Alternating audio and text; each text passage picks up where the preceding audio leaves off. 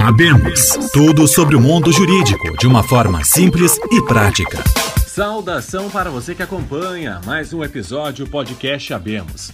Tudo sobre o mundo jurídico em uma linguagem simples e acessível. Apresentando nesta semana um tema abordado com frequência nas séries e filmes americanos. No Abemos, a professora Maite Teixeira Lemos destaca o regramento da herança no Brasil. Inicialmente, professora, seja bem-vinda o que significa herança? Como funciona tudo isso?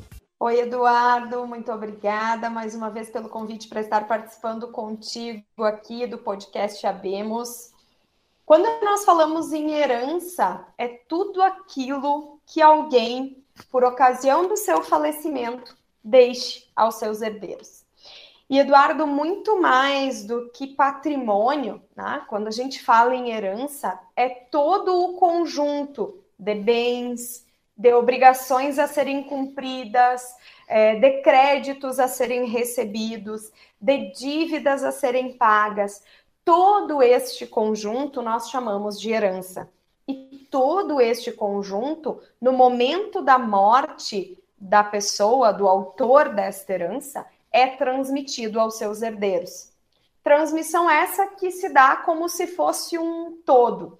Eu costumo explicar aos meus alunos, Eduardo, que quando nós falamos na transmissão da herança, nós pegamos todos os bens que compõem essa herança, é, os créditos, as obrigações, as dívidas, e esses bens que podem ser bens móveis, podem ser automóveis, podem ser bens imóveis, e colocamos dentro de uma tigela, como se fôssemos fazer um bolo.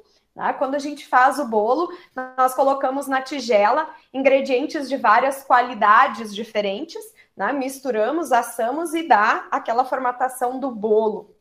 E quando nós falamos em herança, é muito parecida essa lógica, porque nós colocamos então dentro da tigela, né, entre aspas, é, todas, todos os bens que têm é, origens diferentes, têm é, classificações diferentes, e aqueles, aquele patrimônio, toda aquela herança, então, passa a ser considerado um todo, um bolo, e cada herdeiro tem direito a uma fatia.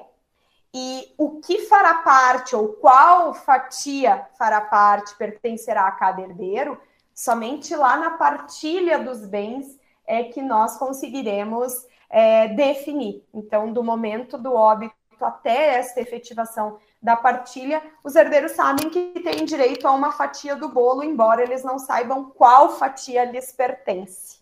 Muita gente acompanha filme americano, Sessão da Tarde, agora também os serviços de streaming, e tem aquele testamento que gera aquele clima de suspense. Isso realmente existe? Como funciona o testamento?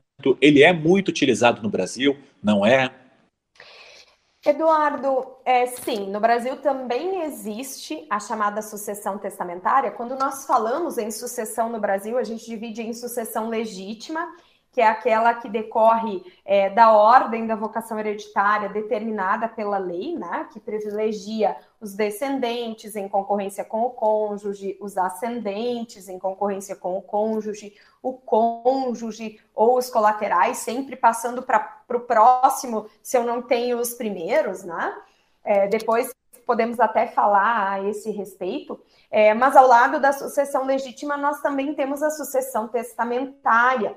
É, e a sucessão testamentária no Brasil, ela ainda é pouco utilizada parece-me que existe, de certa forma, um tabu em falar sobre morte, né? em falar sobre o que eu gostaria que acontecesse com o meu patrimônio depois da minha morte. Tá? É, alguns entendem como atraindo coisas negativas ou, enfim, que, que gostaria de privilegiar mais a um do que a outro. Mas uh, tu falaste de filmes e séries americanas, e é claro que embora exista a sucessão testamentária no Brasil, ela é um pouco distinta, né? No Brasil, nós não temos aquele, aquela, aquele momento em que todos os herdeiros se reúnem nos filmes, né? Ao redor de uma mesa para ficar sabendo o que, que lhe compete naquela herança. Por que, que nós não temos isso? Porque no Brasil, a sucessão testamentária ela pode ser plena né? ou seja, a liberdade do autor da herança de dispor por testamento pode ser plena ou ela pode ser limitada. E esta liberdade plena ou limitada de dispor do seu patrimônio para depois da morte vai depender do que? Da presença dos herdeiros, da existência de alguns herdeiros específicos, que são os herdeiros que nós chamamos de necessários. Quem são estes herdeiros necessários? Os descendentes, filhos, netos, os ascendentes, pais, avós ou o cônjuge uh, sobrevivente. Então, se eu tenho descendentes ou ascendentes ou cônjuge, eu não posso dispor de toda a minha herança por testamento. Eu só posso dispor da metade da minha herança por testamento. A outra metade será partilhada por sucessão legítima, observando a ordem que a lei estabelece, a chamada ordem da vocação hereditária. Então, o testamento ele existe no Brasil, mas ainda é pouco utilizado e precisa observar, então, essas limitações que eu mencionei.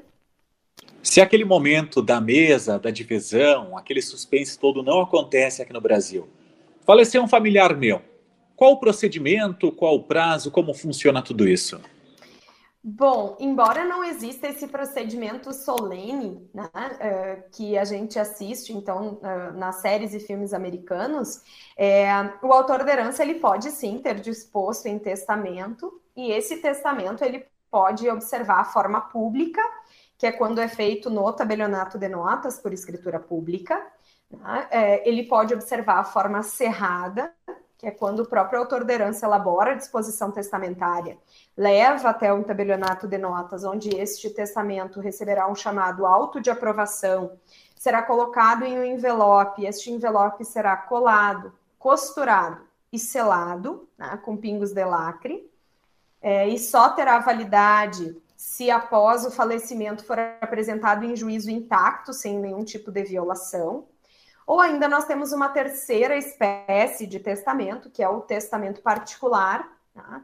é, que pode ser feito é, é, pelo próprio autor da herança, né? com a assinatura dele e na presença de três testemunhas que devem conhecer uh, o teor desse testamento.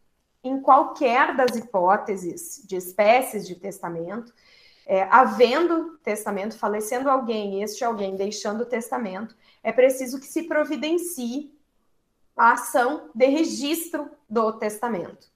E existe previsão uh, legal com relação ao prazo para abertura do inventário, que é o procedimento pelo qual nós vamos apurar a existência dos bens e partilhá-los.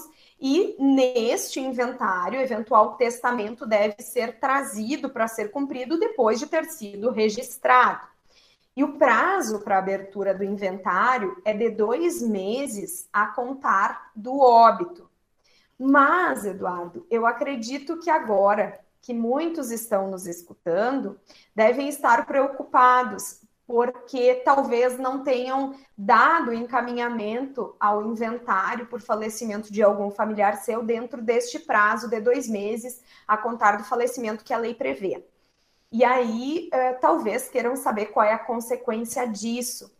E a consequência aqui no Rio Grande do Sul, ela não se aplica, tá? mas ela pode ser de multa. Então, se o familiar possui bens em outros estados da federação, o uh, inventário ele deve ser aberto dentro do prazo de dois meses, sob pena de incidir multa sobre o valor da avaliação deste patrimônio. E essa multa muitas vezes é pesada, ela chega a 20% do valor de avaliação. Tá? Como eu disse, aqui no Rio Grande do Sul não existe a, a fixação, a regulamentação é, desta multa, então, por isso, muitas vezes não é dada a abertura ao inventário dentro do prazo previsto na legislação. Desta forma, fechamos Podcast Abemos. Tudo sobre o mundo jurídico em uma linguagem simples e acessível. Produção do curso de Direito da Unisc. Nós voltamos na semana que vem. Uma boa semana a todos.